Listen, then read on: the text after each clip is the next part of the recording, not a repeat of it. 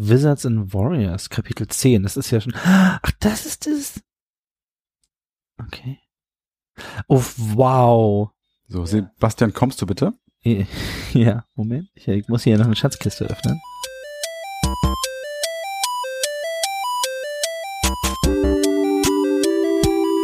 Ewig gestern.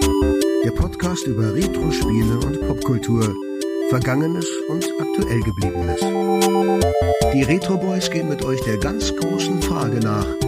War früher wirklich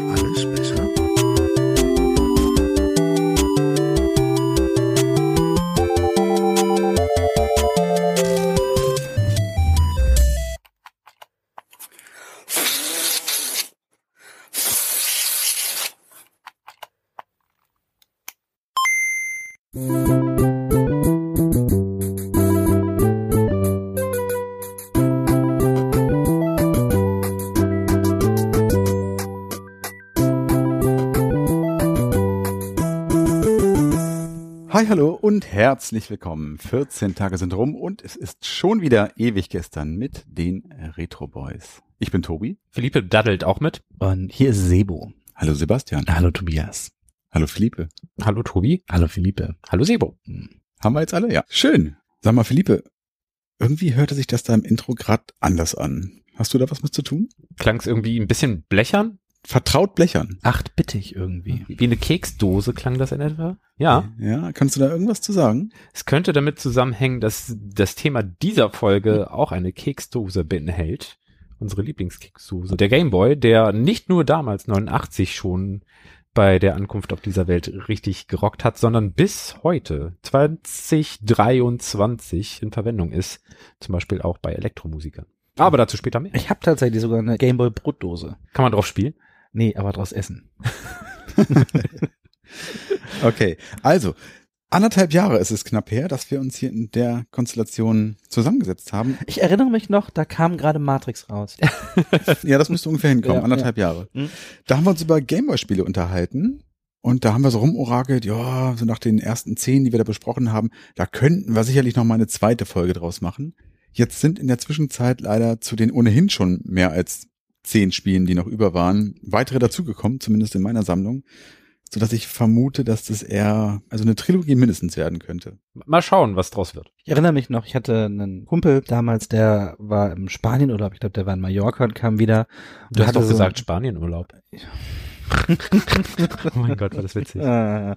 Und äh, kam, kam wieder und hatte ein Gameboy-Modul mitgebracht. Das hat er da für 30 Mark gekauft und da waren 100 Spiele drauf. Und das war so der heilige Gral. Das hat er mir ausgeliehen für ein paar Wochen und äh, ich war total geflasht. Da war irgendwie alles mit dabei. Da hätte man jetzt mit dem einen Modul mehrere Folgen quasi erledigen können. Also das sah, war aus wie ein großes Modul. Das ragte auch so aus dem Schacht noch raus, ein Stück nach oben. Damit die Spiele reinpassen. Genau, da waren nämlich ganz viele Spiele drin. Man weiß ja, je größer das Modul, desto größer sind die Ja. Spiele. Also war total, wisst ihr noch am Ende, als wir alle anfangen mussten zu handeln, damit wir die Module in den Schacht bekommen Ja. konnten? Diese anderthalb Meter Dinger. Ja, das war heftig. Hm, Größer als der Fernseher. Ähm, Das SZ-Modul. genau, und das hatte er mitgebracht, das war irre. Also ich war total, ich kannte sowas nicht. Also Originalspiele, die es tatsächlich auch gab, nur eben drauf kopiert. Ja, ja, genau. Und da war, war Spider-Man war da mit drauf, das weiß ich noch. Und alles mögliche, auch einige der Sachen, die heute mit rumliegen. Und das war irre. Das war wie eine eigene Bibliothek auf einem Modul haben. Und die waren ja auch teuer, die Module. Mhm. Und ich saß da für 30 Mark, ich muss nach Spanien. Ich brauche dieses Modul. Habe ich bestimmt auch letztes Mal erzählt. 80 Mark für Mortal Kombat 3. 80? Du musst sehr viel Lust auf Mortal Kombat 3 gehabt. Nee, ich habe sie ja nicht gehabt, die 80 Mark, deswegen. Deswegen bist du heute so ein friedliebender Mensch. Genau. Beim letzten Mal hatten wir einen großen Stapel hier rumliegen, unserer eigenen Gameboy-Spiele. Und da haben wir so random reingegriffen und uns die vorgeknöpft, ein bisschen drüber gequatscht. Und ich würde sagen, wir starten einfach, oder? Okay, dann greife ich doch mal. Wo fällt er beim Blick hin? Ach, ich geh einmal hier. Oh ja, in die, in die, Kiste, mit den Kiste losen mit den, Modulen. Mit den Modulen und ich ziehe raus. Oh, Lemmings. Oha. Oh ja. Siehst du, das habe ich eben beim Durchblättern gar nicht gesehen. Verrückt. Okay, Lemmings, ja, kenne ich, aber nicht für den Gameboy. Mhm. Ähm, habe ich auf dem PC total gerne gespielt damals. War ein großer Fan vor allen Dingen der Musik. Ich fand, Lemmings hatte total schöne Musik.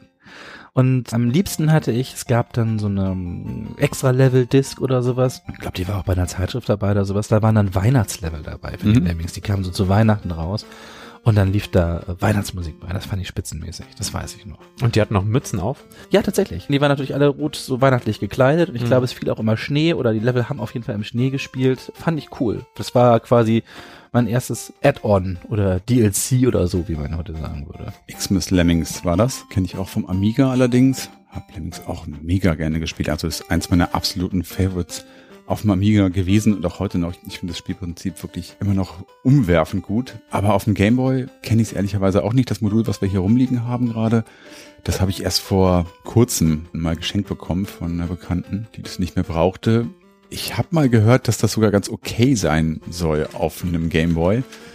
Ich kann mir das schwer vorstellen. Ich finde es auf einer Konsole schon schwer zu spielen. Hab's mal auf dem Super Nintendo versucht, aber ohne Maus, boah, das macht nicht so richtig viel Bock. Und auf dem Gameboy, jeder weiß, die Lemminge sind winzig klein. Hm. Es sieht überraschend übersichtlich aus. Ich habe es einfach mal kurz, wir haben hier zum Antesten meinen alten Game Boy Color rumliegen. Mhm. Und ich weiß ja nicht, ob ihr jetzt was erkennen könnt, Oha. aber es ist deutlich übersichtlicher. Ich hätte gedacht, der, der Bildschirmausschnitt wäre viel kleiner, den wir Ja. sehen würden. Und das Fadenkreuz steuert sich auch einigermaßen flott.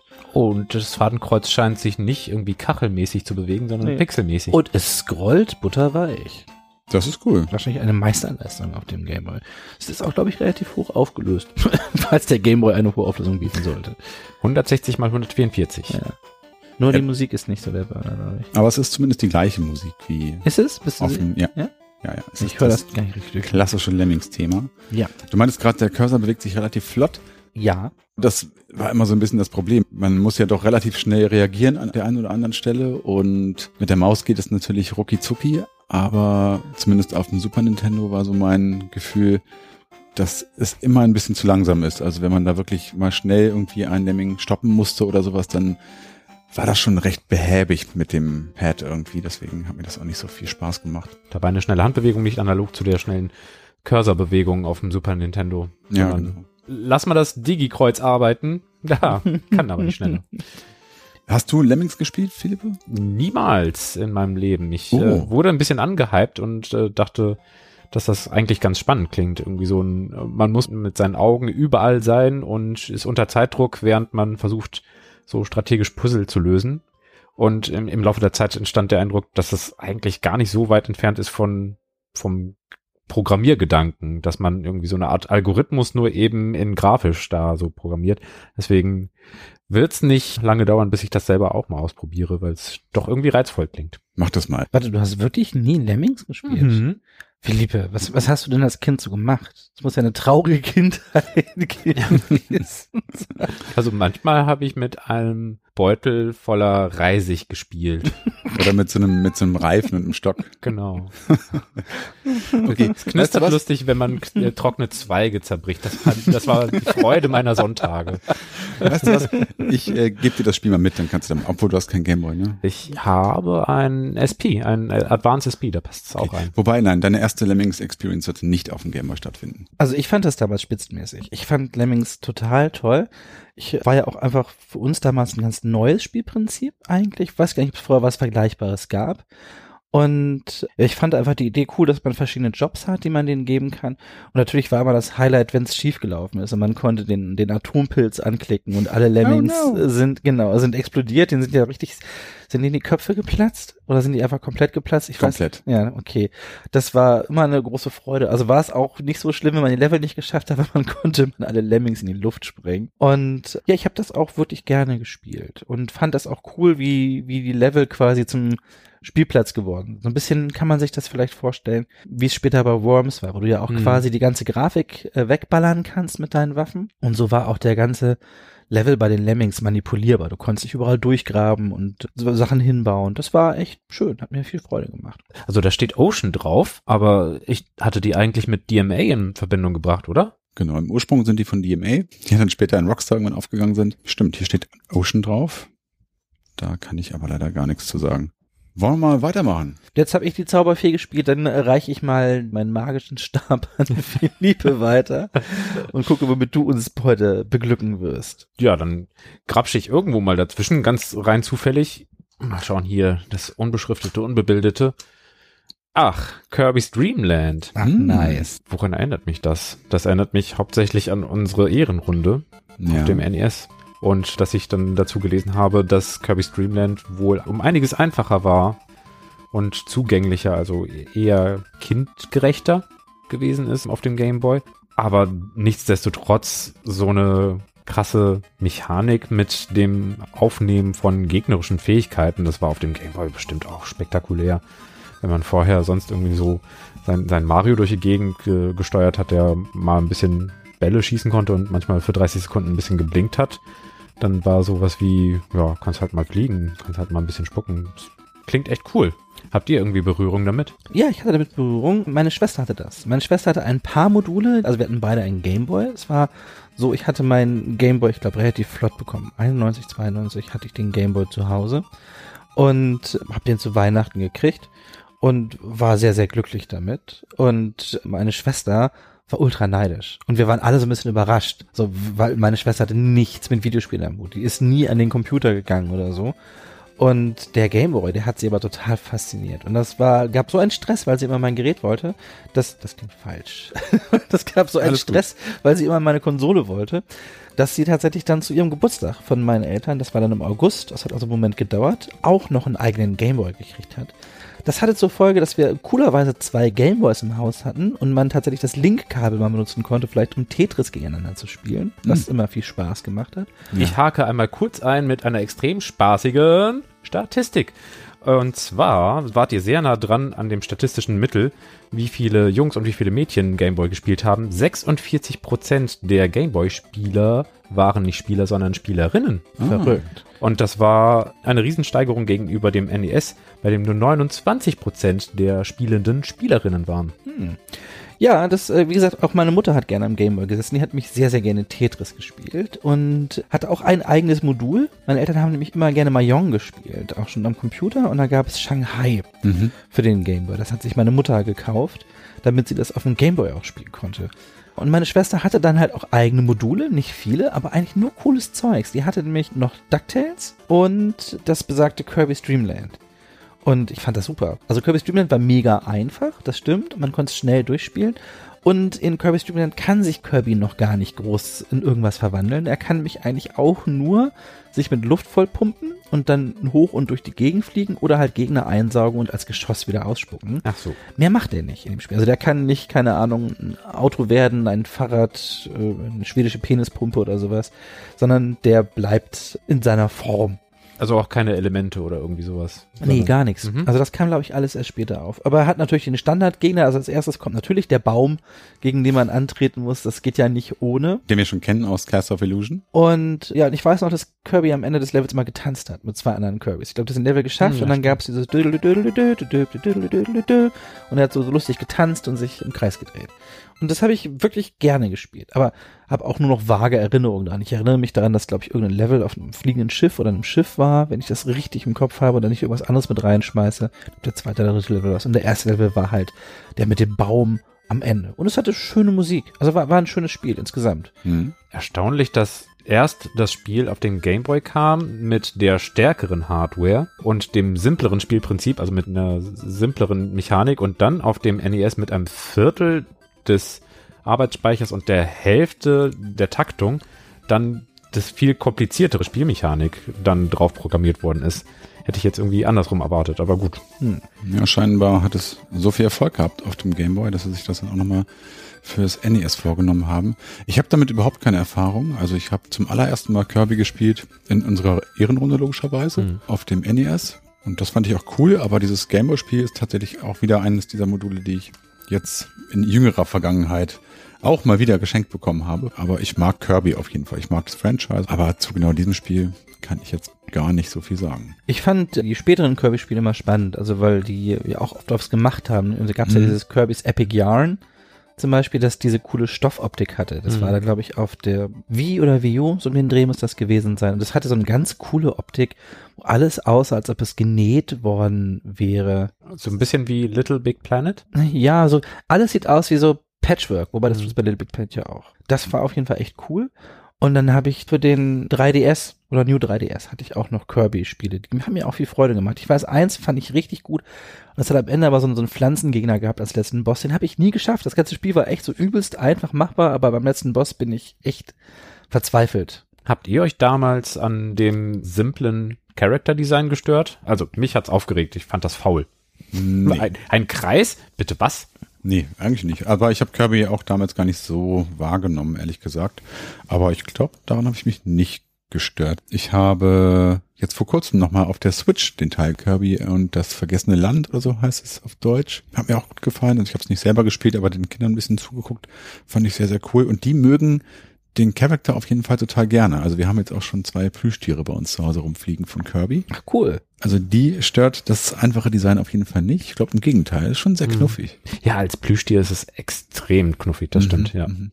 Es gibt ja so ein richtig so ein, so ein Kirby-Kopfkissen, ne, wo man quasi seinen, seinen Kopf in Kirbys Mund reinsteckt. Ähm, so dass einen dann so umfasst. Das fand ich nett. Ich mag das Design auch gern. Ich bin aber auch ein großer Fan von Pummeluff, dem allseits bekannten Pokémon. Wenn meine Tochter noch wach wäre, könnte sie direkt das Pummeluff-Lied singen. Ich weiß gar nicht, warum wir vorhin über Pummeluff geredet haben. Dann habe ich ihr erzählt, dass er uns auf dem Schulhof immer Pimmelulf hieß.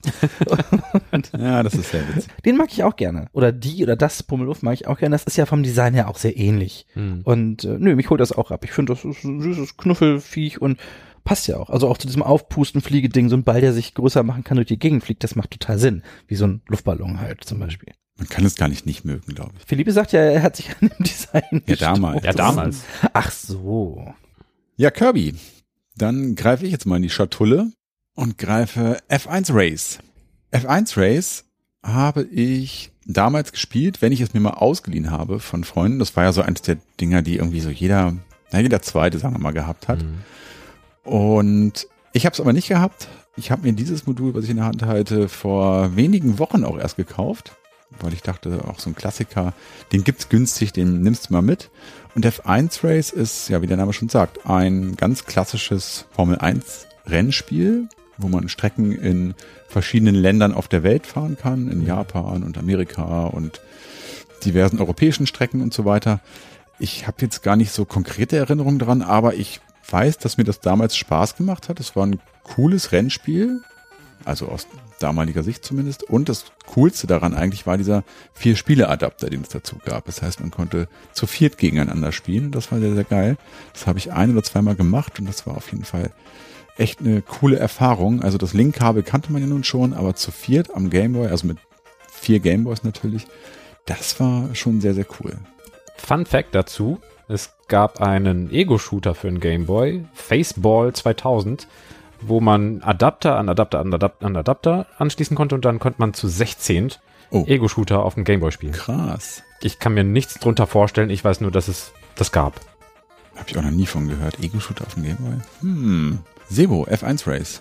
Da klingelt bei mir leider nichts. Ich stelle mir das vor wie die typischen alten Rennspiele, dass Mhm. man quasi hinter seinem Auto leicht erhöht steht, das Ding ist in der Mitte vom Spiel, die Strecke kommt auf dich zu, du bewegst quasi die Strecke statt deinem Auto, dieses typische. I think we have a bingo. Ja, ich, ich gehe mal davon aus. Ich habe es auch tatsächlich, glaube ich, nicht gespielt. Wusste auch gar nicht, da mal mit Kontakt hatte oder bestimmt habe ich mal davon gelesen. Aber bei F1 Races ziehe ich einen Blank, da kann ich nicht viel zu sagen. Aus Gründen möchte ich die Geschichte erzählen, wie ich ganz viel Virtual Racing in Spanien gespielt habe. Aber das hat ja mit dem Gameboy leider nicht so viel zu Das tun. besprechen wir dann in der Folge, in der wir über unsere Spanien-Urlaub sprechen. Ja, oder Arcade-Erfahrungen, das wäre ja auch mal eine Frage. Also Spanienurlaub oder Mallorca-Urlaub? nee, das war tatsächlich in Spanien. Das war in Benicassim. Das war definitiv. Äh, Die Arcade-Folge wird relativ kurz, kann ich jetzt schon. Nein. Philippe, du als großer Rennspiel-Virtuose, was sind denn deine äh, Virtuose. Erfahrungen mit diesem Spiel?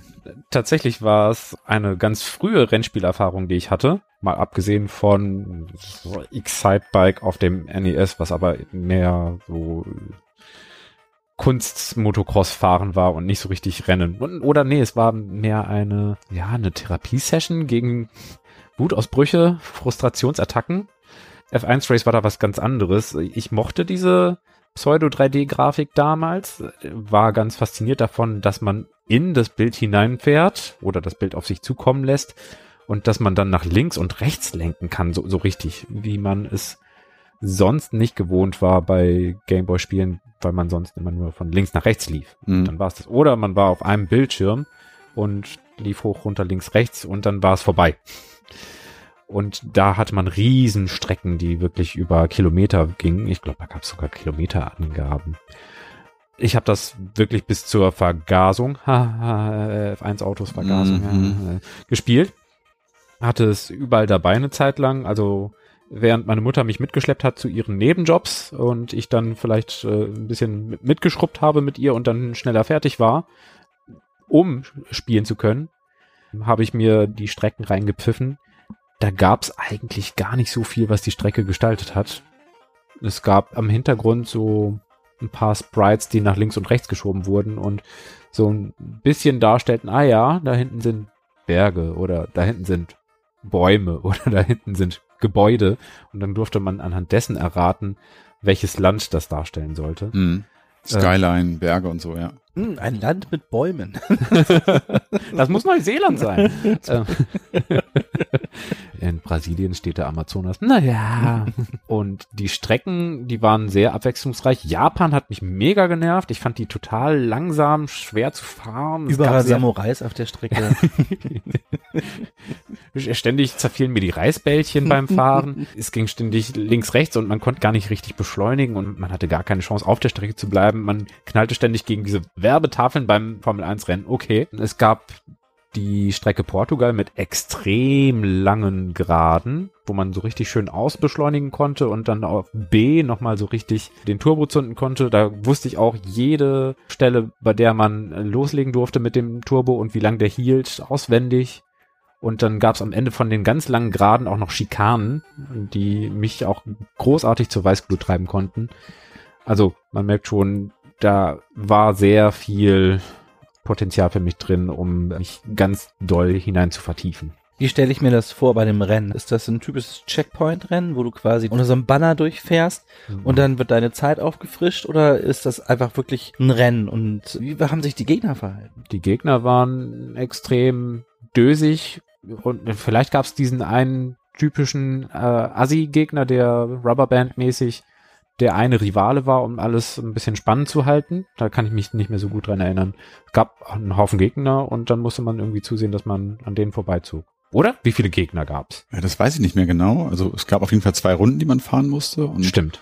dann wurde die Zeit halt gestoppt und der Beste hatte gewonnen. Im Übrigen gab es 14 Strecken im Spiel. Das finde ich schon relativ umfangreich und komplex für so ein kleines Spielchen. Also auch die Unterschiede so da herauszuarbeiten aus diesen einzelnen Strecken finde ich schon auf eine Art beeindruckend, dass es da so viel Abwechslung gab. Gab's auch Eisstrecken und Unterwasserstrecken? Äh, nicht, dass ich wüsste. Aber ich habe eh nicht so bildhafte Erinnerung wie du an das Spiel. Ja, war, war der Hammer für mich. Es gab ja auch nicht so irre viele Rennspiele auf dem Gameboy. Äh, Super Assi Pro Am Mhm. aus dieser isometrischen schrägen Draufsicht. Ja, das fand ich immer schwierig. das fand ich eigentlich ganz cool. Da hat man so eine Art Tanksteuerung Mhm. und man fühlte das Gewicht und den Grip der Wagen einigermaßen, war aber zum Ende hin auch gar nicht so leicht. Wurde Ja. auch eher knackig, hatte ich das Gefühl. Ja, gab es da nicht noch so ein Motorrad, so ein Motocross? Es gab so? Motocross Maniacs, genau. Ich erinnere mich, dass ich bei einem Kumpel mal, bei, bei Lars war das. Ich kenne gar keinen Lars mehr heutzutage. Der hatte das. Und Ja. da habe ich das viel gespielt. Das war auch cool. Aber es war auch eher so ein Stunt-Ding. Das war kein klassisches Rennspiel. Da musste man eher so Kurse, Parcours abfahren und so möglichst geile Stunts in irgendwelchen Loopings oder sowas machen. Aber es war auch gut. Aus der Seitenansicht, oder? Aus der Seitenansicht. Und das habe ich auf jeden Fall als ganz gut in Erinnerung. Tobi hat den Gameboy Spieleberater mitgebracht, den, den offiziellen. Nicht den inoffiziellen. wer wir den schon haben. und gucke mich da gerade ein bisschen durch und das sieht überraschend gut aus, das Spiel. Also jedenfalls Ja? auf den Screenshots. Ich hätte es mir viel simpler vorgestellt. Und natürlich gibt es die bekannte Strecke in Nepal. Wer kennt sie nicht? Ja, Nepal. Und ich Das erinnere mich gerade, wo du das sagst, auch an diese alternierenden Flächen, die so rechts und links der Strecke Mhm. zu sehen waren. Die haben durchaus schon so ein bisschen Geschwindigkeitsgefühl. Das haben Verursacht, wir. ne? Diese unendlichen Curbs. Ah ja, ja, ich sehe gerade, hier ist auch das RC Pro drin, was du erwähnt hattest. Das habe ich tatsächlich auch gespielt. Also jetzt, wo es erwähnt wird und ich hier die Bilder sehe, kommen da Erinnerungen hoch, Mhm. gerade mit den Batterienaustausch und sowas, Ja, das genau. war echt cool. Mit dem Upgraden. Ja. Mit, mit der Progression. Das war, war eine coole Sache, aber das hätte ich jetzt so nicht mehr gewusst. Naja. Schreiten wir voran bis zum nächsten Checkpoint. Ich greife jetzt mal in die Schachteln. Ich greife jetzt mal blind rein. Wenn ich jetzt anfange auszusuchen, dann Da hast du einen echten Schatz erwischt. Oha! Kid Icarus. ein sehr schönes Coverdesign und ich habe das auf dem Game Boy Original auch noch nie gespielt. Nur, Achtung, jetzt kommt's, die NES-Version bei einem Spanienurlaub. Ach, Spanien. Spanien und Videospiele. Ich glaube, das ist nochmal ein Thema, was wir aufmachen müssen. Sie. Definitiv. Ich habe im Spanienurlaub Kid Icarus auf dem Gameboy durchgespielt. Im Hotelzimmer. Irgendwas muss dieses Land an sich haben. Also es war Mallorca, ehrlicherweise. Ja, okay. es zählt halt. Na gut. Auf Mallorca habe ich tatsächlich eine meiner ersten Arcade-Erfahrungen gemacht. Da gab es einen Automaten mit Xenon drauf. Der stand bei uns im Hotel. Da habe ich Xenon gespielt. Das war super. Und äh, in, auch wieder in Bene Kassim habe ich mich dann dafür entschieden, eine Playstation zu kaufen. Nee, gar nicht. Da wollte ich noch einen N64 haben. Da waren die noch nicht draußen und ich hatte mir spanische Videospielmagazine gekauft. Und ich konnte kein Wort Spanisch, aber es waren Bilder drin zu spannenden neuen Erscheinungen. Und da hieß es noch, dass Final Fantasy VII bis N64 kommt. Und dann war mir klar, ich muss ein N64 besitzen. So, und dann habe ich mich bemüht, Wörter zu verstehen. Ich konnte ja Latein und irgendwie aus diesen Texten schlau zu werden. Ist aber nichts draus geworden. Aber Es wird aber auch super selten Cäsar gegrüßt in irgendwelchen Videospielartikeln. Icarus kenne ich auch nur als frühes Nintendo-Maskottchen.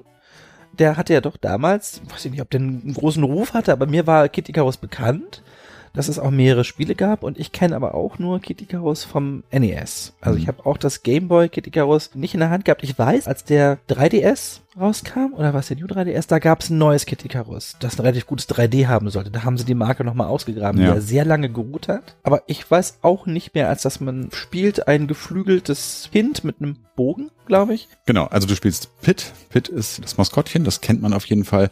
Und das ist, wie du gesagt hast, schon recht alt. Weiß ich nicht, 86 oder sowas, würde ich sagen. Das ist ein sehr frühes NES-Spiel. Auf jeden Fall hat es Pit ja auch in den Cartoon Captain N geschafft. Also das war schon eines der etwas bekannteren frühen Franchises von Nintendo, würde ich sagen. Ich habe das tatsächlich auch auf dem NES zum ersten Mal gespielt. Ich mochte immer so dieses ganze griechische Mythologie-Thema darum herum. Das fand ich cool. Ich mochte auch die vertikale Bewegung. Es ging immer in die Höhe und es gab abgefahrene Gegner, man musste gegen Auberginen kämpfen und so weiter. Das fand ich sehr, sehr cool. Und dieses Gameboy-Spiel hier, das war einfach noch ein bisschen schicker. Es war natürlich deutlich neuer als die NES-Variante und ein bisschen zugänglicher. Ich erinnere mich dran, dass es auch einen Spielstand speichern konnte. Das war natürlich sehr, sehr cool, denn die Variante auf dem NES war sehr, sehr schwer. Ah, das war schon, war schon sehr frustrierend, aber diese Gameboy-Variante war ein bisschen cooler. Es gab Achievements, es gab Waffen, die man einsammeln konnte und ich habe das, ja, wie gesagt, durchgespielt auf dem Gameboy in einem Mallorca-Urlaub. Mhm. Vielleicht der fiese Eggplant Wizard. Nee, das ist ja der hier. Ja. Und wenn der dich nämlich trifft mit seinem Stab, dann verwandelt sich Pitt in eine Aubergine und kann nichts mehr machen, nur noch laufen. Und dann musst du erst wieder von diesem Fluch sozusagen befreit werden, um wieder in die ursprüngliche Gestalt zurückverwandelt zu werden. Der ist Pitt immer noch erstaunlich agil für eine Aubergine. Die meisten Auberginen, die ich kenne, können noch nicht mal laufen. Naja, da kennst du die falschen Auberginen, glaube ich. Ich sag's dir. Nee, die griechischen Zauberauberginen haben natürlich nochmal ganz andere Ja. Skills. Die Musakas. Ich musste gerade ein bisschen grinsen. Ich habe das Cover in die Hand genommen. Das ist schon herrlich. Das sieht aus, als ob Pitts Gegner alle ordentlich eingekifft hätten. Gerade die Schlange. Ich finde, Ja, die das guckt stimmt. extrem. Yeah. Die Augenlider Und- hängen extrem durch. Genau, stimmt. und, und der Wizard ist auch ein bisschen träge schon. Ich glaube, die Fledermaus hat nichts mehr abbekommen. Die ist ein bisschen pisst. Aber Pitt sieht Ähm, richtig on fire aus. Ja, Pitt hat aber auch extrem große Pupillen. das ist auch irgendwie schräg unterwegs. Und Pitt scheint offenbar ein Engel zu sein. Ich finde auch, also hinten drauf ist eine Spielbeschreibung, die ist super, weil die in zwei Absätzen, glaube ich, wirklich komplett alles zusammenfasst, was man im Spiel machen kann. Aber sie ist auch wundervoll geschrieben. Also Tobi hat hier offenbar die englische Packung rumliegen und der erste Satz ist schon der Die Shit. Packung, ja, das Spiel war äh, tatsächlich in deutscher Sprache. Ah ja, okay. Und der erste Satz ist, All of Angel Land is up to its halos in woes. Mega. Also das ganze Engelland ist bis zu ihren Heiligenschein? Heiligenschein ab in, in Trauer oder so. Aber ab ist Halos and Woes ist wundervoll. Und der letzte Satz ist auch ganz toll.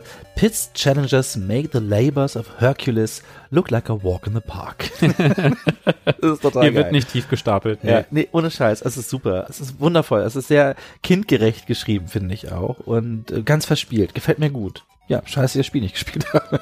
Hol's nach, du hast hier ein Game rumliegen. Das stimmt. Könnte sogar endlich mal in Farbe dann spielen. In Farbe und bunt. War auf dem NES gar nicht so bunt. Sehr gleichförmige Texturen, die sich sehr schnell wiederholt haben. Ja. Ja. Wer greift denn als nächstes in den Stapel? Ja, ich glaube, es ist wieder my turn. Und ich habe immer bei den, bei den Packungen so Angst, dass ich einfach vorher schon weiß, was ich greife.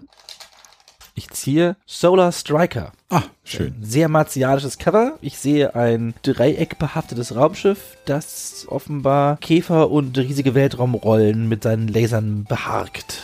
Mhm.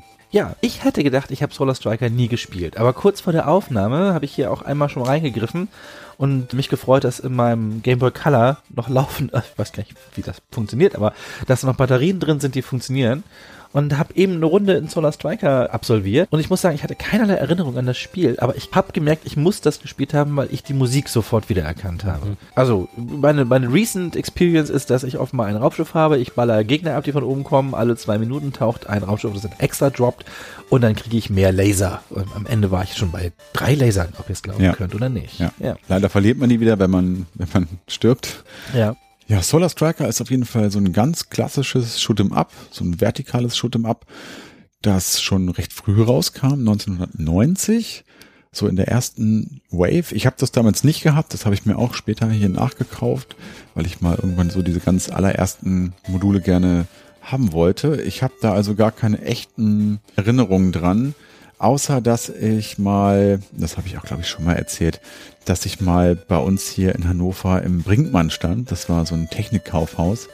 Und ich hatte noch keinen Gameboy, aber hatte den schon in der Werbung gesehen und wollte mir den jetzt unbedingt mal angucken und habe dann da den Verkäufer hinterm Tresen gefragt, ob ich mir das Teil mal angucken könnte, ob er mir den mal rausholen mag. Und das hat er gemacht.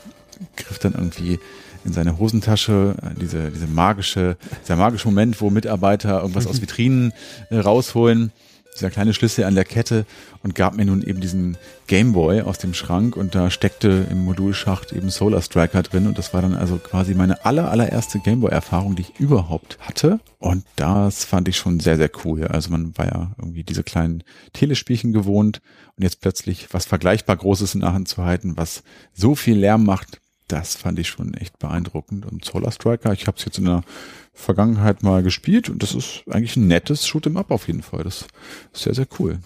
Telespielchen, sowas wie diese Tiger LCD-Dinger oder? Mhm, genau, diese mit diesen vordefinierten Zuständen, ja. Übrigens, auf jedem Gameboy-Spiel ist eine Kennnummer, so, so eine, eine Erkennung, so was wie NCC 1701D oder so. Mhm, Aber es ist jedes Mal DMG. stimmt. Damage. Ja, Ganz. Das ist die Damage-Nummer, die das Spiel verursacht. wie hart trifft es einen im Hirn? oh, es tut mir leid. Du verlierst so viele Gehirnzellen, wenn du dieses Spiel spielst. Weißt du, wofür es steht? Es steht für Dot Matrix Game. Ah, Das war quasi die einzige Vorgabe, die Hiroshi Yamauchi damals an Gunpei Yokoi hatte, als es darum ging, eine neue Handheld-Konsole rauszubringen. Die soll nicht viel können müssen, sondern irgendwie günstig sein. Und was sie aber können soll, ist nicht nur diese vordefinierten Figuren auf dem Bildschirm haben, sondern mit, mit so einer Punktematrix mhm. alles Mögliche darstellen können mit, mit Wechselmodulen. Und das war dann so Mindeststandard, der erfüllt werden sollte.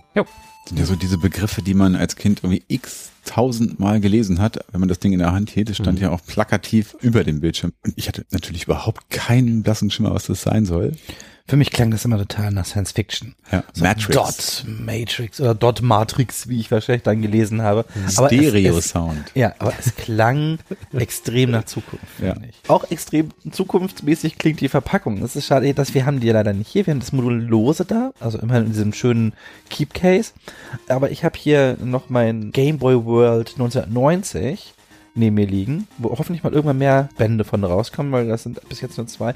Aber Wurst, auch hier ist Solar Striker vertreten. Wir haben hier einen Packshot, den, den amerikanischen natürlich, und es äh, zeigt das Cover, was wir auch auf dem Modul sehen. Mhm. Und es ist wundervoll beschrieben. Da steht nämlich Lasers, Phasers, Photon Rockets, Alien Attackers in a different Starfield. Yes. Und da weiß man doch sofort, worauf man sich einlässt, wenn man das Modul ein. Es ist alles gesagt. Ja, finde ich, ich finde, das ist eine sehr gute Inhaltsbeschreibung. Folgende Dinge erwarten dich in diesem Spiel. Also, wie schon Kid Icarus auch hier sehr schön auf den Punkt gebracht. Ja. Wer sich noch mehr für Solar Striker interessiert, dem kann ich die Folge von Paul Kautz empfehlen. Der hat nämlich in seinem Podcast Game Not Over dem Spiel eine ganze Episode gewidmet. Und da hat er auf jeden Fall nochmal ordentlich was ausgegraben zu Solar Striker. Sehr, sehr cool. Schöne Grüße. Hätte ich nicht gedacht, dass etwas, was so archetypisch daherkommt, so viel Hintergrund bieten könnte für eine ganze Folge. Das wirkt wirklich wie, wie so Prototyp. Ja. So geht Shooter. Ja, wahrscheinlich kann man sehr viel zur Entstehungsgeschichte, der Hintergrundgeschichte was erzählen, aber das Spiel, ob das Spiel selber so viel hergibt, also vielleicht muss ich da mal reinhören. Mach mal. Das interessiert mich jetzt doch. Ja, ich höre mich leider eigentlich gerade durch Devils and Demons, ein Horror-Podcast, wo es über Horrorfilme geht. Äh, aber dann schiebe ich mal den Paul dazwischen. Das mach mal. Paul, willkommen. Was kommt als nächstes? Ich bin wieder dran und ich nehme noch einmal die Schatulle. Augen zu. Und ich habe hier Gauntlet 2. Gauntlet, ja, diese ganzen losen Module, die ich hier rumliegen habe, das sind in der Regel alles Dinge, die ich mir jetzt im Nachgang gekauft habe. Das heißt, ich habe Gauntlet 2 auf dem Game Boy damals nicht gespielt. Gauntlet kenne ich natürlich von anderen Systemen. Ich kann jetzt gar nicht mehr so genau sagen, auf welchen ich das so gespielt habe, aber das Spielprinzip ist ein sehr simples wie cooles. Ihr wisst, glaube ich, alle, was gemeint ist. Ich weiß es nicht, ich könnte ja raten. Oh ja, das ist spannend. Rate mal, worum könnte es in Handschuh 2 gehen? So Kampfhandschuh 2, ne? ja, ja. Wenn ich es nicht verwechsel mit einem anderen Spiel, habe ich irgendwann mal einen Artikel darüber gelesen, in einer Bücherei, so vor den Zeitschriftenstand stehend, vor 30 Jahren oder so. Mhm. Und wenn ich das richtig zuordne, dann hat man außer Draufsicht verschiedene Räume, durch die man so sich durcharbeitet mit mittelalterlich anmutenden Figuren, so Krieger, Barbar. Mhm. Vielleicht ist da jemand sogar magisch begabt. In einer Party? Ist man mit einer Party unterwegs? Ja, man muss viel Bier trinken, laute Musik anmachen. Wie so ein Junggesellenabschied, ja. Ja, genau. Bierbike und so.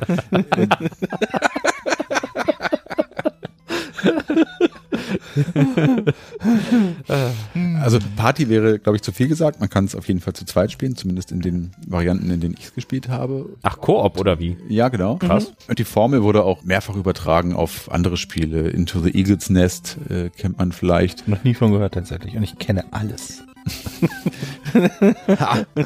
Ist das so ein bisschen Dungeon Crawler mäßig? Ist- Mm, ja. Simpler, aber simpler. Ne? Doch, es ist schon sehr ja, Dungeon Crawlig. ja. Das Also- ist quasi ein Top-Down Dungeon Crawler. Aber du hast es schon richtig beschrieben mit den Räumen aus der Draufsicht und du musst im Prinzip einen Ausgang finden, beziehungsweise den erstmal freischalten oder öffnen. Dazu musst du Schlüssel oder irgendwelche anderen Items finden. Also doch ein Escape the Room. Ja, genau so in der Art. Und das Besondere daran, was diese ganzen Spiele gemeinsam haben, ist, dass die Gegner aus so Nestern rauskommen. Also die werden im Prinzip immer wieder nachproduziert, wenn man so will. Ich weiß gar nicht genau, ob man die Nester auch zerstören kann, um das neue Spawnen dieser Gegner zu verhindern. Alien Breed zum Beispiel auf dem Amiga funktioniert auch in diesem Prinzip. Ah ja, danke für die Erklärung anhand eines Amiga-Spiels. Jetzt weiß ich alles. Aber der Titel sagt schon viel aus. Ja, also die Formel ist schon sehr erfolgreich und ja, wurde x-fach übertragen. Gauntlet ist da, glaube ich, so einfach der Prototyp. Ja, ich habe Gauntlet auf jeden Fall auf dem Atari gespielt, natürlich. Und bin als Kind nie so fürchterlich weit gekommen. Ich fand das immer total schwer. Und erinnere mich auch nur daran, man hat vier verschiedene Charaktere gehabt. Es gab irgendwie einen Magier, einen Bogenschützen, einen Ritter und weiß gar nicht was noch, bestimmt noch eine Frau, die irgendwas konnte oder ein Dieb oder so. Ja. Und musste sich ja durch Horden von Gegnern durcharbeiten. Ich glaube, die wirklich unendlich nachkamen, Mhm. gefühlt. Und hatte so eine Art Labyrinth, das man von oben gesehen hat.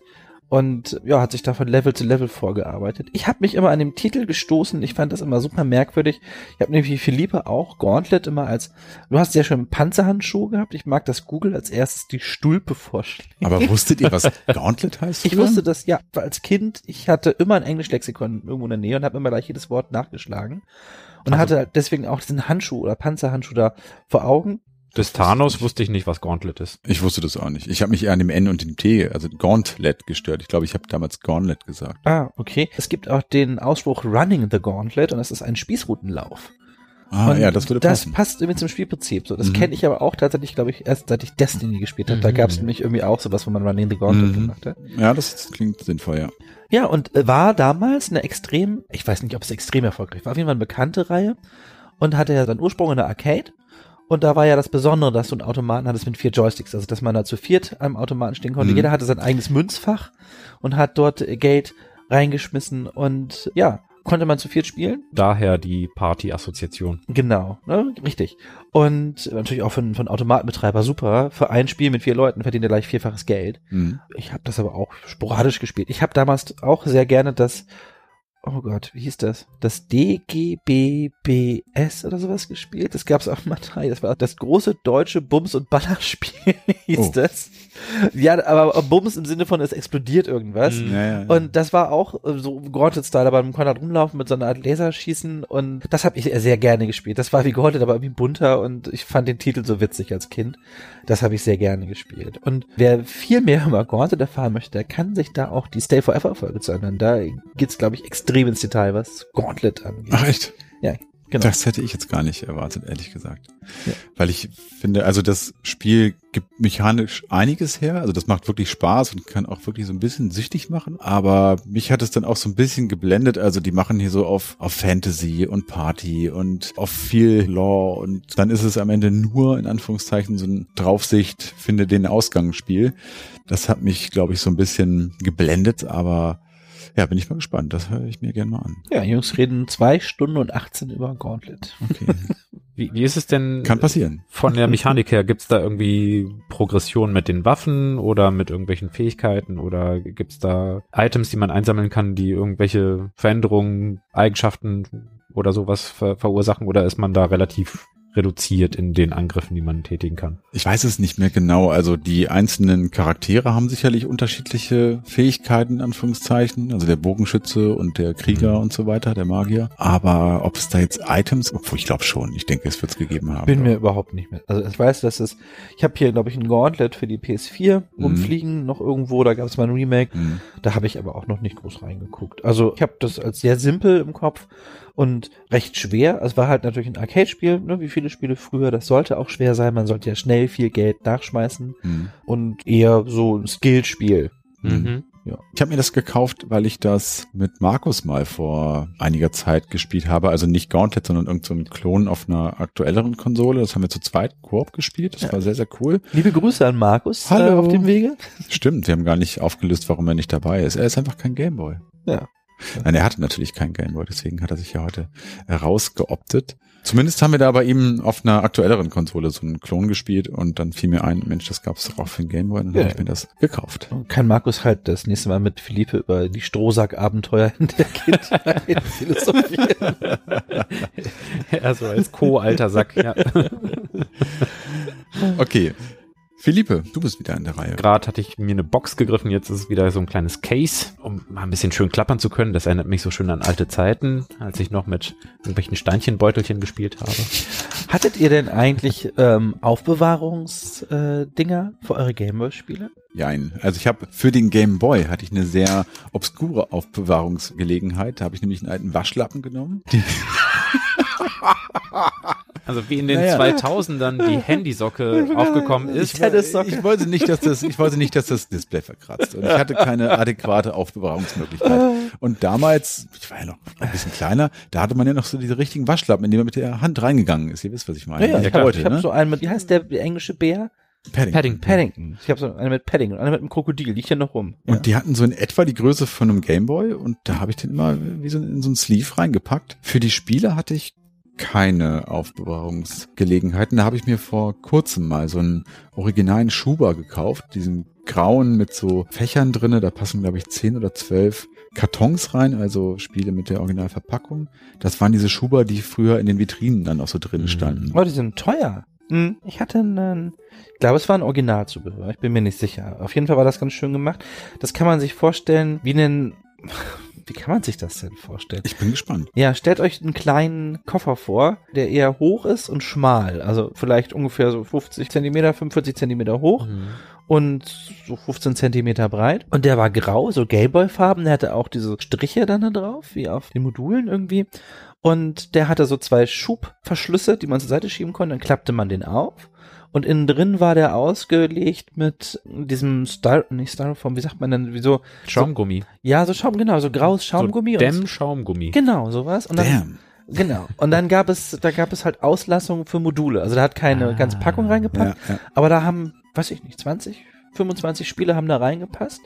Und da habe ich meine Spiele drin aufbewahrt. Und das war halt ultra stabil. Da konnte man drauf springen, das konnte man gegen die Wand schmeißen. Und da konnte man seine Spiele mit transportieren. Das hatte ich. Ich glaube, für den Gameboy selber Weiß ich gar nicht, ob ich da eine, eine Hülle hatte. Ich glaube nicht. Für den brauchte man keine Aufbewahrung, weil man den in der Hand hielt beim Spielen. Ja, genau. Nein, aber wenn du, wenn du auf Reisen gehst, auf eine deiner vielen Geschäftsreisen, die du als Kind unternommen hast, Hältst du den Gameboy in der Hand. Du kannst nicht alle 25 Spiele gleichzeitig spielen, deswegen müssen die aufbewahrt werden. Aber Gameboy aufbewahren, das ergibt gar keinen Sinn. Aber wie viele Spiele habt ihr so gehabt zu eurer, sagen wir mal, Hochzeit? Boah, was hatte ich? 30, 40 Spiele? Ernsthaft? Ja. Wow. Ja, Mhm. Alle verkauft. Also ich habe die ja vor Jahren, als ich aus Gründen Geld brauchte, ich weiß gar nicht mehr warum. Ich glaube, ich hatte die noch mal im Keller wiedergefunden. Mhm. Und habe ich geguckt, ich habe ja einen Haufen PC-Spiele im Keller und auch Gameboy-Spiele. Und das ist leider so lange her, da war ich noch nicht so im Retro-Fieber und wir haben den Cast auch noch nicht gehabt. Und wie mit meiner Gamecube-Sammlung, ich habe ja auch, weiß ich nicht, 40, 50 Gamecube-Spiele gehabt. Die habe ich irgendwann verkauft. Leider äh, habe ich immer dumm verkauft. Ich habe vor diesem ganzen Retro-Hype verkauft und alles für Hm. sehr wenig Geld. Okay, die kaufe ich mir jetzt alle gerade wieder zurück. Ja, genau. Und ich die, Schmerzhaft. Für viel Geld. ja, Ja. genau. Und ich habe die alle abgestoßen und habe da leider nicht so viel Gewinn mitgemacht. Nur ich hatte auch wirklich von fast allen die die Originalverpackungen, die Anleitung mit dabei und so und habe die aber nach und nach vertingelt. Ich habe noch meine Originalen von damals noch so fast alle. Auch die entsprechenden Pappkartons dazu. Aber das, was ich mir jetzt gerade so nachkaufe, das sind dann meistens lose Cartridges in diesen Keep Cases, weil Spiele in den Originalverpackungen sind eigentlich unbezahlbar. Also wenn du da eins erwischt im Karton unter 60, 70 Euro, kannst du das eigentlich fast vergessen. Ich habe so ein paar günstigere Spiele, Tennis zum Beispiel, liegt hier auch, das habe ich mir vor gar nicht so langer Zeit mal hier original in so einem Karton gekauft. Das war ein bisschen günstiger, aber wenn die in einem guten Zustand sind, dann ist das schon echt teuer so. Aber sobald Anleitung nicht dabei ist, sobald der Karton nicht dabei ist, kriegst du die meisten Module in so einem Keep Case für relativ wenig Geld. Ja, ärgerlich. Guck mal, ich habe zum Beispiel das teuerste, was ich verkauft hatte, war Marus Mission. Mhm. Das ist da wohl Kenn ich, relativ ja. selten und ich habe da 60 Euro für bekommen und ich Mhm. glaube, dann ist das wahrscheinlich inzwischen deutlich mehr wert. Ja. Im Nachhinein ärgert man sich natürlich immer. Aber Fun Fact, ich weiß, unsere Hörer warten ja alle noch total gebannt auf die Days of Thunder Folge. Mhm. Wird kommen, und ja. ich war vor, vor einigen Jahren, war ich dann nochmal unterwegs und hatte doch mal wieder Bock, nach Gameboy-Spielen zu gucken. Und wir haben ja einige An- und Verkaufläden hier in Hannover und habe alle abgetingelt. Und ungelogen, in jedem dieser Läden habe ich mindestens drei lose Days of Thunder Gameboy-Spielmodule gefunden. Okay. Also das weiß nicht, das scheint Es Wenn wir über den Zeichen. Film sprechen, werden Ja. wir uns auch das Spiel vorknüpfen. unbedingt. es gibt, also ich weiß auf jeden Fall jetzt, dass es ein Gameboy-Spiel dazu gibt. Und das hatte ich jetzt öfter schon in der Hand. Hm. Philippe, wie war es bei dir? Was war dein Maximum an Spielen in deiner Sammlung? Und in welchem Kleidungsstück hast du deinen Gameboy aufbewahrt? Das waren vielleicht mal so zehn. Ich Mhm. glaube, auf viel mehr kam ich nicht. Die paar Standards, die man sich zu Beginn zulegt und dann endete das eher in, in den gelben Modulen von Donkey Kong Land 1 und 2. Okay. Das waren so die, die spätesten Ausläufer damals, was schon beeindruckend war. Ich glaube, da wurde komplett alles aus dem Gameboy gekratzt, was da an Prozessorleistung und Bildschirmfarb, in Anführungszeichen Farbdarstellung möglich war. Wir brauchen mehr Grau. Ah nee, grün. Na, deswegen sah der Film Matrix ja auch so dunkel und grün aus, wegen der Dot Matrix. Oh yeah. Game Boy. Erleben Sie 27 faszinierende Varianten von Grün im neuesten Donkey Kong. Es waren tatsächlich immer noch nur vier. Ich äh, raff nicht, wie sie das hinbekommen haben, dass es nach Affen und Dschungel und so und, und Fässern und Blanken aussah. Ja, jetzt haben wir ja, glaube ich, genug übergelitten. Ich bin gespannt. Ich bin gespannt. Schauen wir doch mal, mit welchem Modul uns jetzt Philippe beglücken kann. Eins aus der Anfangszeit, das war das dritte Modul, was ich mir jemals zugelegt habe und das wahrscheinlich meistgespielte Spiel neben Final Fantasy VII. Allerdings hat dieses Spiel nicht so einen großen Spielumfang. Ein Spiel mit der Kennung DMG, jetzt wissen wir, was das bedeutet. Damage, ja. NC und dann NOE wie Nintendo of Europe. Nintendo World Cup. Also das Wichtige ist Nintendo und die, die Schale, die Schüssel, dass es dabei um eine Weltmeisterschaft äh, geht, war egal. Das, das Fußballspiel, basierend auf den Charakteren von River City, heißt das so? Echt? Dieser Brawler. Ja, ja, ja, das heißt äh, River City, genau, ich spiele nämlich gerade mit meiner Tochter äh, River City Girls und da muss man die lustigerweise die Jungs aus äh, River City retten. Ja. Das sind nämlich die Love Interests der beiden Mädels und äh, die tauchen mir auf. Kunio und ich weiß Mhm, gar nicht, wie der genau, andere genau. hieß. Und die Mädels ziehen los, um die, ihre Boys zurückzuholen, was meine Tochter auch total super findet. Also die Dödels in Distress werden von den Mädels in River City gerettet. Jetzt, wo du sagst, erinnere ich mich auch an die Charakterdarstellung im Spiel. Ja, klar. Volle Ja. Kanne. Diese Geil eigentlich. Brikettköpfe, ne? Ja, Genau. Ja, Die, cool. diese ganz knödeligen, sehr rechteckigen Leute, die immer die Arme angezogen haben und sehr angespannt aussahen. ja, immer so ein Stirnacken. Genau. Du hast es mal dabei gehabt als Theme, glaube ich, Als oder? Theme. Auch sehr, sehr früh in Ja. unserer Geschichte. Dieses Spiel, das habe ich rauf und runter in allen Varianten und Variationen gespielt, mit jeder der 13 Mannschaften, die da drin vorkamen, durchgespielt. Von Kamerun und Japan, den absolut langsamsten und unfähigsten Mannschaften, dass Japaner sich selber so unfähig programmieren würden. Das ehrt sie, dass sie da so ehrlich sind. Aber die räumen ja auch die Stadien auf, wenn das Spiel vorbei ist. Machen sauber und so. Ja, vielleicht haben sie sich geschont, um das Stadion äh, aufräumen zu können. Die Spieler vor allem. Eben. Das war doch jetzt gerade bei der WM in Katar so. Da gab es doch diese Bilder, wo die japanischen Fans hinterher die Ränge aufgeräumt haben, den ganzen Müll entsorgt haben und so. Und auch davor die Meisterschaften, das haben sie, also es scheint eine Tradition von denen zu sein. Da Ja. wünscht man sich ja doch immer ein paar japanische Kinogänger. Ne? Als Kinobetreiber Ja, Sehr ehrenwert, ja. Also aus Animes kennt man das ja auch, dass äh, die Schüler ihre Klassenräume zum Beispiel jede Woche einmal fleißig bonern, wienern und schrubben. Ja, meine Schüler müssen das auch, und zwar am Ende jedes Tages, aber ich würde mir wünschen, auch dort, ich hätte ein paar japanische Schüler dabei, denn, also das, was die da veranstalten, das ist, äh, weiß ich nicht, das, man könnte es auch lassen. Hast du denn ein Lieblingsteam? Im Grunde war Deutschland einfach das beste Team, was da programmiert wurde, passend auch zur Mhm. Stärke der deutschen Mannschaft so um 90 herum. Okay. Gab es da Namen? Ja, also es gab Olaf und Jürgen Okay, ja, ja. und Lothar, Mhm. also lauter Vornamen, die auch äh, manchmal gewisse Anlehnungen an tatsächliche Spieler hatten und Mhm. bei den Argentiniern auch passend zu der derzeitigen, also damaligen Stärke der Mannschaften, die zweitbeste Mannschaft sozusagen. Da gab es auch einen Diego natürlich. Natürlich. Ja. Und ich habe das ja nie gespielt. Klebte der Ball am Fuß oder musste man den vor sich her dribbeln? Der klebte schon ziemlich am Fuß, aber Grätschen und Tackling gehörte zum absoluten Standardrepertoire der Spieler, also sowohl der gegnerischen Mannschaft als auch der eigenen Okay. dazu. Äh, Es gab keine gelben oder roten Karten und wenn man Pech hatte, dann war ein Spieler so sehr verletzt, dass er liegen blieb. Und das ist bei fünf Feldspielern dann auch äh, erheblich, dass Mhm. dann einfach mal ein ganzer Spieler ausfällt. Wobei man sehr, sehr viel mit dem einen eigenen Spieler regeln musste. Also man wechselte nicht durch die Spieler durch, Mhm. um sie zu steuern, sondern konnte nur einen steuern. Ach so, ah, okay. Und wenn man eine schnelle Mannschaft hatte, konnte man mit Dribblings und irgendwie um den Gegner herumlaufen, sehr viel erreichen oder man passte den Ball weg, positionierte sich nochmal neu und konnte sich einen Vorsprung erarbeiten. Ja, und irgendwann hatte man es dann raus, dass man einfach nur immer im Doppelpass sich vorgearbeitet hat, bis man vorm Tor stand und dann hat man sich oben an die 5-Meter-Raum-Ecke gestellt und schräg nach unten rechts geschossen und dann konnte eigentlich kaum ein Torwart was dagegen ausrichten. Und es gab natürlich Superschüsse und Powerschüsse, fünf pro Halbzeit, bei denen der Ball Captain Tsubasa mäßig sich geteilt hat und wieder zusammenkam und als Ellipse durch das Stadion schoss oder wo der Ball im Zickzack durch die Gegend flog oder erst geradeaus flog und ganz am Ende nochmal einen Haken schlug, sowas alles gab es und es zerschoss die Gegner und die blieben dann mit blauen Augen, also mit Pfeilchen auf dem Boden liegen.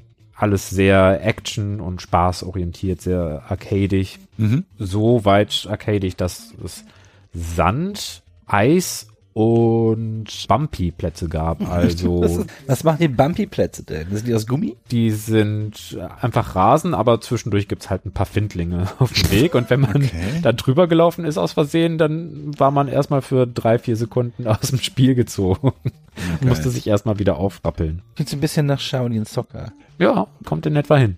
Dann gucke ich mir das vielleicht doch nochmal an. Also äh, sofort natürlich der Film-Guck-Tipp. Wenn ihr das irgendwie hinbekommt, guckt euch mal Shaolin Soccer an, wenn ihr einen sehr unterhaltsamen Fußballfilm mit leicht übertriebenen Moves gucken wollt. Der ist mega.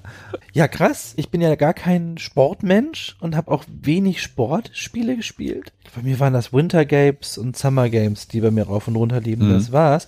Und Fußball habe ich tatsächlich, ich habe später mal so ein bisschen die, die ersten FIFA-Spiele mir angeguckt, hauptsächlich wegen der Grafik. weil die ja damals so gerade als 3D aufkamen noch echt ganz cool aussahen. Mhm. Also ich muss das Spiel wohl kennen, weil gerade wo du meinst hier River City und das Grafikdesign, das sagt mir was. Aber ich habe das vielleicht mal angespielt. Aber Das gab es natürlich auch auf dem NES, ne? Da könntest Hm. du das auch herkennen. es ist immer wahrscheinlicher bei mir, dass ich tatsächlich ein Gameboy-Spiel gespielt habe als ein Mhm. NES-Spiel. Denn also ich gab in meinem Bekanntenkreis kein NES. Das war nicht vorhanden.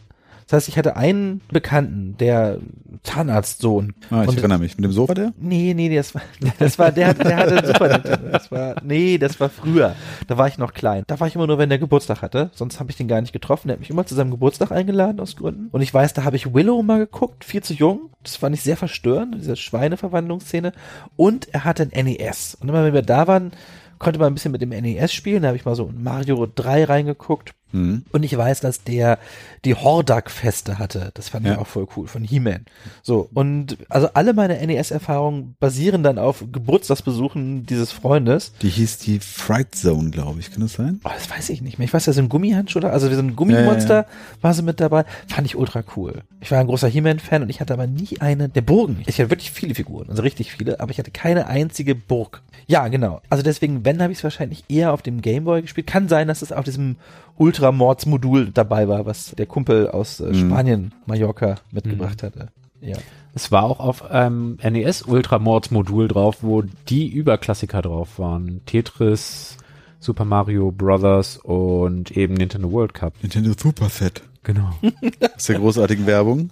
Äh, Ja, ich habe das nie gespielt, ehrlicherweise. Ich habe mir auch das Spiel erst vor kurzem gekauft. Also dieses Modul. Bin auch nicht so der Riesensportspiel-Fan. Gerade Fußball ist ja auch immer so ein bisschen, ah, muss man, muss man mögen, ne? Also gerade diese Spiele, wo, deswegen fragte ich da eben, diese Spiele, wo der Ball nicht am Fuß klebt, den man sie vor sich her dribbeln muss, das ist ja schon so ein bisschen herausfordernd. Ich habe auch FIFA nie gespielt, aber ich glaube auch hier muss ich nochmal reingucken. Also das hat so den nötigen arcadigen Grad, dass mir das auch Spaß machen könnte. Hat auch irgendwie spielerisch, wenn man es einmal raus hat, gar keinen Anspruch.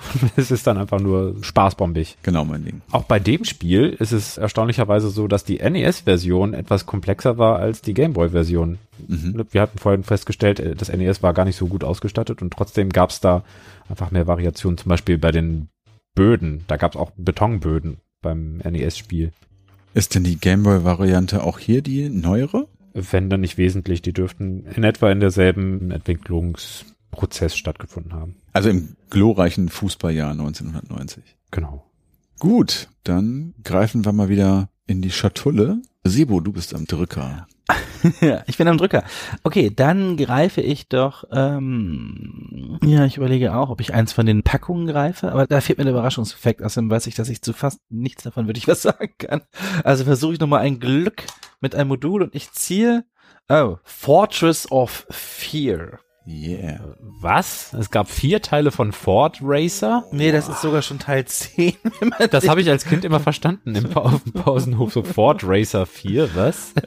Also es ist Fortress of Fear und es ist, meine alten Augen strafen mich gerade, ich glaube es ist Wizards and Warriors Teil 10 aus Wow. Gründen. Super mit hier WW abgekürzt, Wizards and Warriors. Ja, Fortress of Fear. Äh, kann ich ganz wenig, also eigentlich kann ich nichts zu sagen. Ich habe das vorhin einmal kurz in den Gameboy gesteckt und gemerkt, oh wow, das kenne ich, das habe ich gespielt.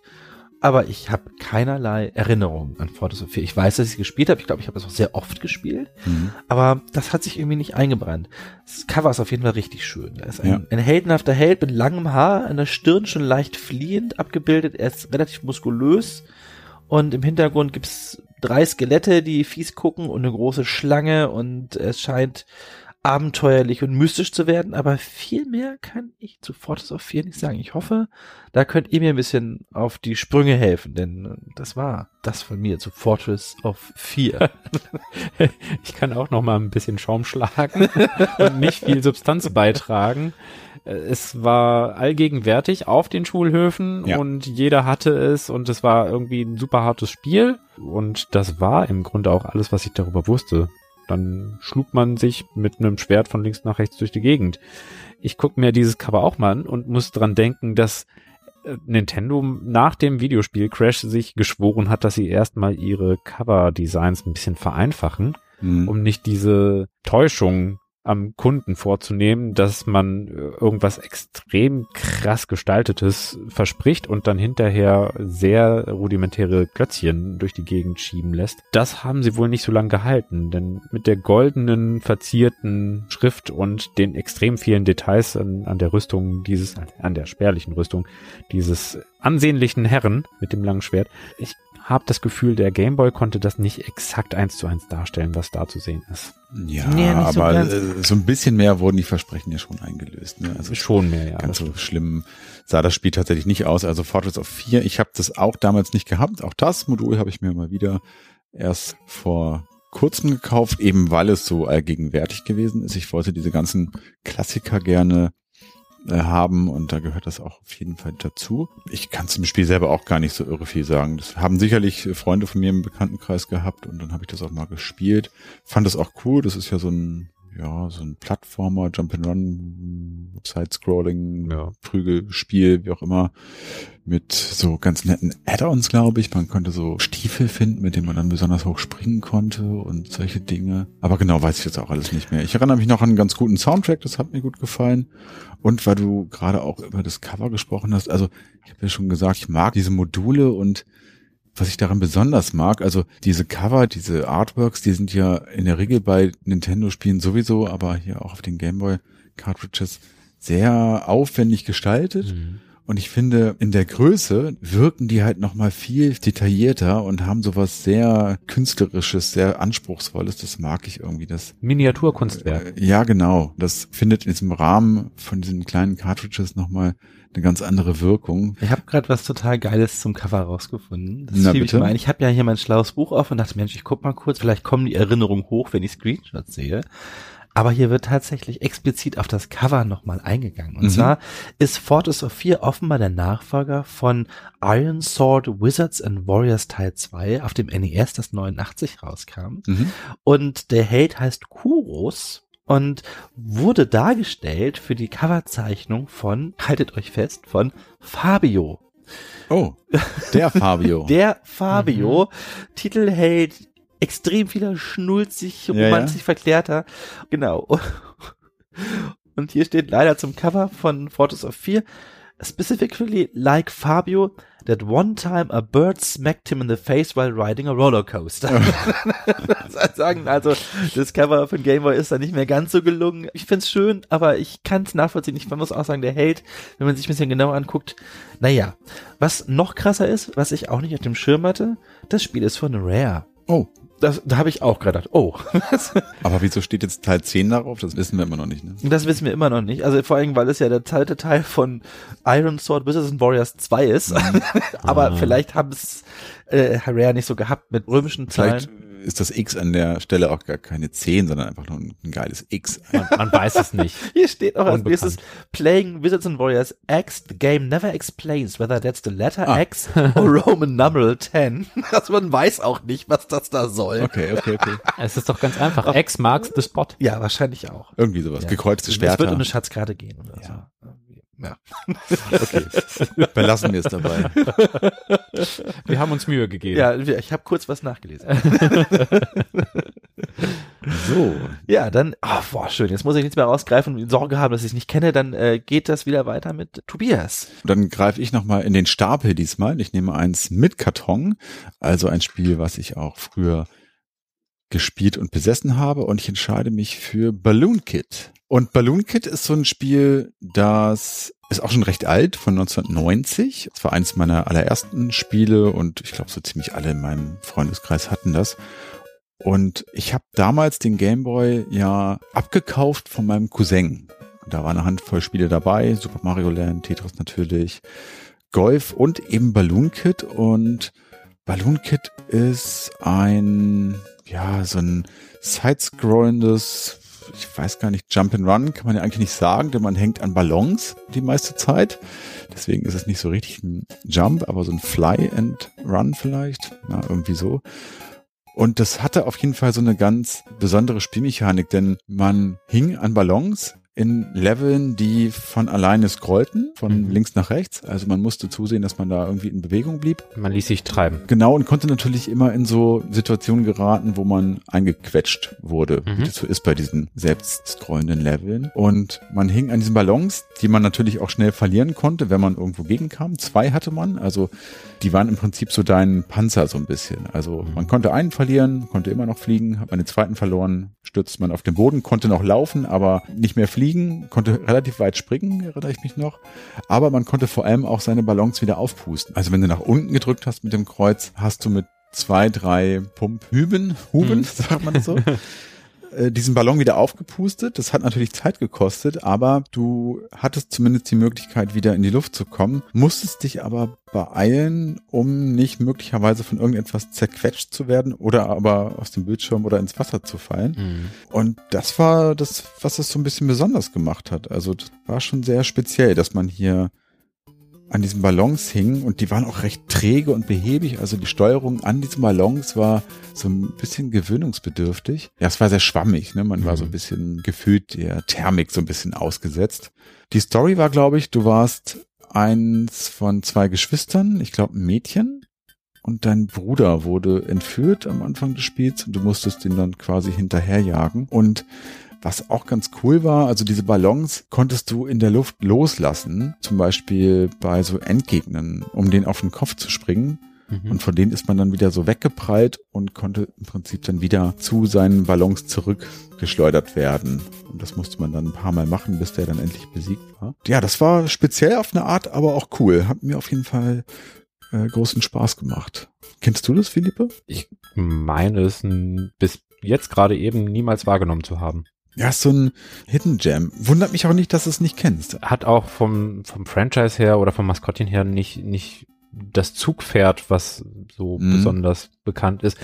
Und dadurch, dass es so diesen besonderen Kniff in der Mechanik hat, war es wohl vielleicht auch so ein bisschen Nischenprodukt. Also es hat nicht versucht, Mario zu klonen, Nee, gar nicht. sondern sein eigenes Ding gemacht und dann läuft man natürlich Gefahr, dass man eben nicht unter dieser Masse an ewig gleichen Spielen, die überall angepriesen werden, ist, Mhm. sondern so ein bisschen nebenher läuft. Er hätte ein bisschen mehr Aufmerksamkeit verdient. Es hatte einen sehr schönen Soundtrack auf jeden Fall. Und es war auch sehr liebevoll gestaltet. Es hatte so sehr abgefahrene Hintergründe aus, so Skylines aus Buntstiften oder sowas. Es war schon sehr, sehr verspielt. Sebo, kennst du's? Ich kenn's, aber das war es auch. Also ich weiß, dass ich das damals gespielt habe und ich habe das auch in guter Erinnerung. Also Mhm. meine Erinnerung daran ist, dass ich es gut fand. Ja. Aber ich kann auch nicht viel mehr dazu sagen. Ich habe erst kurz gedacht, als es in ist, Mensch, ist das sowas wie Pang? Das ist so das erste Ballonspiel, was mir immer in den Sinn kommt. Hörer kennen vielleicht Pang. Also es gibt noch ein zweites auf dem NES, das heißt Ja. Balloon Fight. Das ist noch was anderes. Das Ja. habe ich allerdings nie gespielt. Ich glaube, das ist sehr viel einfacher. Das ist nicht so story-driven, in Anführungszeichen, sondern einfach nur so ein Challenge gegeneinander irgendwie sich den Ballon kaputt machen, wenn ich mich recht erinnere. Übrigens auch wie hier der Zweispieler-Modus. Das Spiel Balloon Kid kannst du mit Dialogkabel spielen. Ich finde es auch schon, dass ich Game Link Dialog spiele. Ich finde das so schön, diesen Ausdruck, dass man einen Dialog führt zwischen seinen Gameboys. quasi. Aber es ist dann auch nicht das gleiche Spiel. Ja, also ich kann leider auch nicht viel dazu sagen. Ich erinnere mich auch daran, dass ich die Musik wohl mochte, als du Mhm. eben erwähnt hast. Ansonsten auch wieder ein total schönes Cover. Ja, das ist wirklich nett. Also Ähm. da muss man wirklich auch sagen, diese Nintendo-Cover, da haben sie sich immer extrem viel Mühe gegeben. Also auch auf Mega Drive gibt's schöne Cover, keine Frage. Aber Nintendo hat sich ja da auch gerade hier auf diesen Gameboy-Kartons immer sehr viel Platz genommen, auch für das Artwork. Da ist einfach nicht viel anderes drauf. Dieses Gameboy an der Seite ist ja wirklich recht zurückhaltend. Und das sieht immer sehr hochwertig aus, finde ich, was die da fabriziert haben. Mhm. Ich mag halt auch einfach, wie schön quatschig kindlich das ist. Also das Balloon Kit, man, die beiden O's werden dargestellt von Ballons, an dem die, unsere Titelheldin gerade hängt, die mit zwei Masopilami-Style ähm, Schleifen ihr Haar, ihr Mhm. rotes Haar gebunden hat, erinnert so ein bisschen an Great Jana Sisters, Mhm. also aber auch eher das Pixel Sprite als Mhm. tatsächlich das Cover. Das, das, Ja. das war ja sehr sexy, ne? Das, das ist das Cover. Ich weiß ja, noch, das, ging eher so in Richtung, wie hieß sie, äh, Oh ja, ähm, oh, diese Sängerin? ja, ich, Sandra. Samantha Fox. Ja, genau. Ja. Und hat es, ich mag, dass dieses Kind auch mal extrem viel Spaß hat, wenn ihm gerade einer seiner Ballons explodiert ist. Im Hintergrund ist die gesamte Stadt in Feuer und Flammen aufgehen. Unter ihm hüpft ein gigantischer Fisch mit großen Knutschlippen auf dem Mund und kann wahrscheinlich das Kind mit einem Haps verschlucken. Aber das Mädel hat eine gute Zeit. Auf jeden Fall, ja. ist auf jeden Fall richtig äh, gut gelaunt unterwegs. Und vorne steht auch wieder so schön drauf, Herausforderung, Abenteuer und himmlisches Vergnügen. Was mehr kann man sich denn wünschen von einem Spiel? Ist noch ein Preis drauf? Ist ein Preis drauf, 50 Mark hast bezahlt. Oder 49,90, wenn wir es genau nehmen wollen. Naja, Ah ja, also eines der günstigeren ne, und früheren Spiele. Die haben, glaube ich, alle so um 49 Mark gekostet. Ja, ist auch ein okayer Preis, finde ich. Ja, es gab dann später vereinzelt, glaube ich, auch ein paar teurere, aber gerade so die erste Wave, die war relativ günstig. Ja, die erste Wave waren 49 um den Dreh und dann kamen aber sehr viele 69 D-Mark. Ja, du hast übrigens sechs Monate Garantie für in Westdeutschland gekaufte Produkte, steht hier drauf. Sehr schön. Ich habe nochmal fix gegoogelt, wurde programmiert von Nintendo natürlich und Pax Softnica, aber die gehörten quasi mehr oder weniger zu Nintendo. Die haben auch Nintendo exklusiv programmiert und von denen sind zum Beispiel Excitebike, Mother, so ein ganz abgefahrenes Rollenspiel, glaube ich. ja, ist ein neues Spiel. Äh, Wave Race, das Originale damals auf dem Game Boy. Mhm. Also noch gar nicht irgendwie hier 64, sondern wirklich das ganz alte Donkey Kong für den Game Boy. Earthbound ist ja im Grunde Mother. Und was haben wir hier noch? Der Star Wars Episode One Racer für Game Boy Color ist darunter. Balloon Fight GB für Game Boy Mhm. Color. Also schon sehr, sehr, sehr nah dran an den ganzen Nintendo-eigenen Franchises oder eingereiht in diese ganzen Nintendo-Franchises. Und da merkt man auch, wie sehr man das Spiel reduzieren wollte und einfach mal einen ganz neuen Kniff reinbringen wollte. Es passt sehr gut in die Handschrift. Vielleicht ist der Name, ne? Also, weil ich finde, die kleine, Alice heißt sie übrigens, habe ich gerade festgestellt, die hätte so rein optisch schon, finde ich, das Zeug zu einem Charakter, den man so mögen kann. Ist ja auch Mhm. relativ progressiv, da jetzt irgendwie so ein Mädel zu nehmen zu dieser Zeit. Balloon Kid klingt halt so ein bisschen generisch, ne? Ja, bringt halt auf den Punkt, ne? Ja. Alice Kid oder Alice Balloon oder sowas. Also Balloon Kid, das ist so neutral irgendwie, ne? Da mag man sich nicht so identifizieren vielleicht. Ja, so generisch waren manchmal die Spiele damals, weil es die Pioniere waren. Und dann hat man einfach die Genre-Definition selber gesetzt, anstatt dass man innerhalb eines Spielkontextes sich überlegt, so, und was ist unser ganz eigener Twist, sondern man hat einfach das Generikum geschaffen. Und ehrlicherweise war das auch das letzte Spiel für heute, Balloon Kid, denn wir haben es mal wieder. Den Rest heben wir uns, glaube ich, für eine dritte Runde auf, oder? Ja. Und vielleicht können wir noch mal kurz anmerken, wenn unsere Hörer sagen, Mensch, da haben die ja mein Lieblingsspiel mit dabei gehabt, aber irgendwie sind die da so drüber gegangen, da möchte ich mehr von haben. Wenn ihr das wollt, dann machen wir das für euch. Schreibt uns doch in den Kommentaren, welches Spiel euch besonders reizt und vielleicht greifen wir das für eine eigene Folge nochmal auf und dann kriegt ihr das in unserer üblich aufbereiteten qualitativ hochwertigen und ausführlichen Besprechung nochmal dargeboten. Unsere Gameboy-Folgen sind ein Überblick über was wir damals gespielt haben, was Tobi so sammelt. Und wenn ihr aber sagt, Mensch, das reizt mich so sehr, dann kommen wir euch natürlich gerne entgegen. Denn ob ihr es glaubt oder nicht, wir reden extrem gerne über alte Videospiele. Ja, schön, dass du es nochmal sagst, weil tatsächlich haben wir hier eher so die Prämisse Masse statt Klasse. Also ich glaube, jedes einzelne Spiel, das wir heute hatten, äh, wäre eine eigene Folge wert. Und insofern, ja, wenn es euch interessiert, lasst es uns gerne wissen. Aber vielleicht picken wir auch noch mal eins, denn ich glaube, es waren so ein paar dabei, wo wir heute auch festgestellt haben, Mensch, da könnte man sich durchaus noch ein bisschen tiefer mit befassen. Ja, ich habe zum Beispiel gerade gemerkt, ich hatte Bock über Fortress of 4 zu reden. Ich Ja, fand, da, da war direkt so viel Interessantes mit dabei, das würde mich total reizen. Bin ich dabei, finde ich super. Der Schwierigkeitsgrad macht mir ein bisschen Angst, aber der muss man sich stellen. Kommt auf die Liste, Wo können denn unsere Zuhörer uns was auf die Liste schreiben? wie gewohnt. Wenn es euch gefallen hat, lasst es uns auf jeden Fall wissen auf zum Beispiel Twitter oder Instagram. Da sind wir aktiv. Oder hinterlasst uns Kommentare, nette Bewertungen auf Spotify oder Apple Podcasts. Da freuen wir uns auf jeden Fall, denn uns interessiert natürlich immer, wie ihr es denn so fandet. Ja, oder teilt eure Erinnerungen mit uns. Vielleicht habt ihr, eins der Spiele war dabei und ihr habt die coole Anekdote dazu oder eine super interessante Geschichte. Dann rein in den Kommentaren. Das interessiert uns natürlich auch, welche Erfahrungen habt ihr denn mit den Spielen so gemacht? Und damit haben wir es dann auch endlich mal wieder. Wir sehen Hören, Und riechen. ja, ihr habt ja alles, alles Ganz hervorragend aus, hören uns aber definitiv in zwei Wochen nochmal. Ich wollte auch irgendwann ein olfaktorisches Erlebnis noch mit einbringen. Cybersniff 2000. Oh ja. Scratch and Sniff. Das riecht nach den Retro Boys.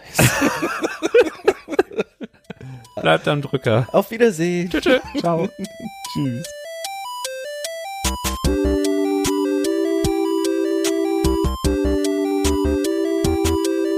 Mögen die Retro Boys mit euch sein. Immer.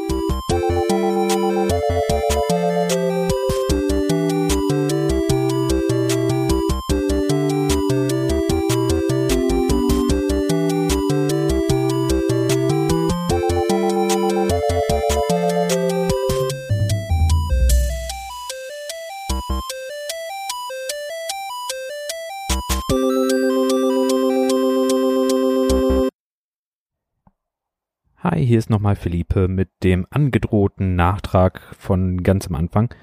Es geht um das Intro, das so Keksdosen blechern klang. Das ist zusammengebastelt mit Nanoloop.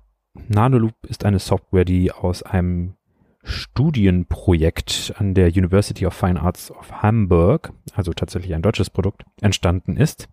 Die erste öffentliche Verwendung fand im Liquid Sky Club in Köln statt, so in etwa 1998. Was ist das eigentlich für eine Software? Es ist tatsächlich eine Musiksoftware für ja, Live Jam Sessions, Elektro Jam Sessions, die auf Gameboy Modulen ausgeliefert wurde und wird bis heute. Seit 1999 kann man diese Module in Deutschland kaufen. Der weltweite Versand hat 2000 begonnen. 2002 gab es das erste Album, das nur mit Nanoloop aufgenommen worden ist. Und im Laufe der Zeit wurden immer mehr Versionen entwickelt. Nanoloop 2 für den Game Boy Advance ist etwas fortgeschrittener, kann FM-Synthese und für iOS und Android gibt es mittlerweile auch Versionen. Die Entwickler fügen auf ihrer Seite bewusst hinzu, dass Nanoloop gar nicht nach Game Boy klingen soll oder nach alten Synthes, also sie soll nicht alte Sounds emulieren, aber es ist trotzdem chippy oder chiptune-y in, in seinem Charakter. Wer hätte gedacht, dass 2023 der Game Boy noch für solche Verwendungszwecke herhalten muss, aber vielleicht hören wir ja die nächsten Game Boy Folgen mal von anderen Verwendungszwecken. Bis dahin, macht's gut, bleibt am Drücker.